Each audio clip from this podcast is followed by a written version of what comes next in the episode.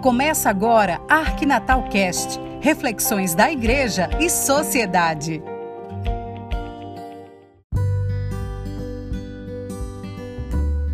Olá, tudo bem com você? Neste primeiro contato, no, neste espaço que a Pascom da Arquidiocese de Natal nos cede, trago uma reflexão a partir de um texto da irmã Mônica de Barros, publicado no site da CNBB. Ela destaca quatro eixos da existência humana que devem ser bem cuidados: a saúde emocional, a energia, a espiritualidade e o corpo. A saúde emocional consiste em apreciar as coisas boas da vida, uma boa música, uma boa amizade, uma boa conversa, uma amizade mais profunda com Deus, perceber os presentes que Deus oferece cotidianamente, como o verde da natureza, o cantar dos pássaros, o afeto para com as pessoas e os bens da natureza. O segundo eixo, energia, não se trata de uma corrente elétrica, mas da força vital do organismo, do nosso ser. Nós nos abastecemos dessa energia com alimentação saudável, com exercícios físicos, saber mastigar bem os alimentos, saber apreciar as coisas boas passear ao ar livre, curtir as sombras, curtir aquilo que nos satisfaz, que nos refaz. O banho não é só para tirar o suor e a sujeira do corpo, é um contato com a água, nossa irmã, um presente de Deus, um carinho de Deus e ternura de Deus para conosco. Espiritualidade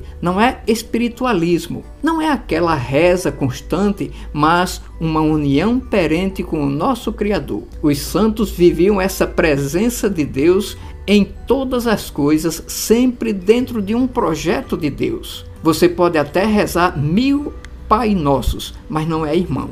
Então, você está recitando alguma coisa que aprendeu, mas não tem ressonância no seu interior, na sua vida. A gente pensa que a espiritualidade pode ser conseguida lendo mil livros, mas a natureza é um livro aberto e muitas vezes nós não lemos nada nela. Não sabemos contemplar sem saborear, nem saborear as coisas de Deus, os presentes que Deus nos oferece todos os dias e a todas as horas.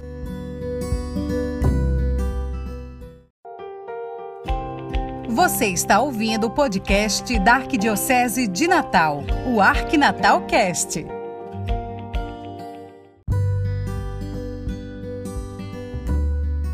Ser grato também faz parte da espiritualidade. Saber agradecer a Deus pelo sorriso de uma criança, pelo perfume e beleza de uma flor. Espiritualidade é um remédio muito eficaz para tudo.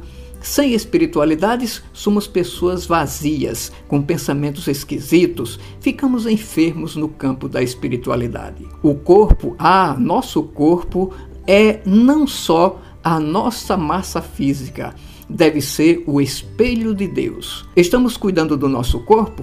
Eis um fato muito interessante de muitas pessoas quando se confessam, elas não relatam os pecados contra o corpo. E o fato é que muitas pessoas são escravas dos exercícios, são escravas dos excessos para com o corpo, excesso de peso, por se alimentar mal, excesso de álcool envenenando o corpo. Fazemos do nosso corpo um escravo do consumismo e do modismo. Roupas apertadas, dificultando a respiração, transformando a pessoa numa pilha de nervos.